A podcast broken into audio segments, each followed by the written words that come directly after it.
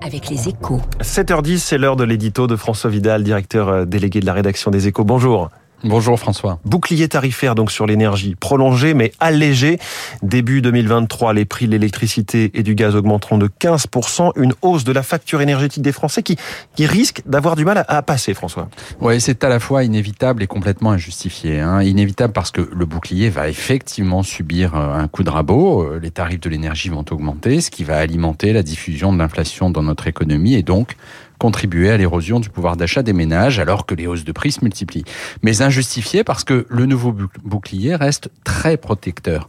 D'abord, cette hausse de 15% ne reflète qu'une faible fraction de la flambée des prix de l'énergie. Si rien n'était fait, la facture des Français bondirait de 120%. Hein, nos voisins britanniques ou néerlandais peuvent en témoigner. Ensuite, le nouveau dispositif prévoit le versement d'un chèque de 100 à 200 euros à 12 millions de foyers selon leurs revenus, de quoi absorber une bonne partie de l'augmentation, sans même compter l'impact de la sobriété sur la consommation d'énergie.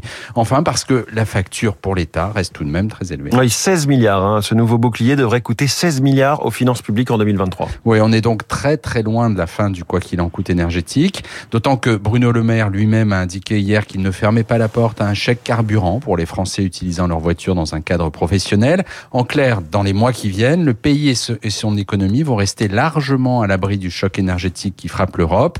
C'est évidemment une chance à court terme, alors qu'ailleurs sur le continent l'inflation s'emballe, mais c'est un risque à plus long terme, car il faudra bien un jour sortir de cette bulle financée à crédit, et plus nous tarderons à engager ce mouvement, plus ce choc risque d'être rude. merci François Vidal, je trouve ce titre très équilibré à la une de votre journal ce matin, hein, Les Échos.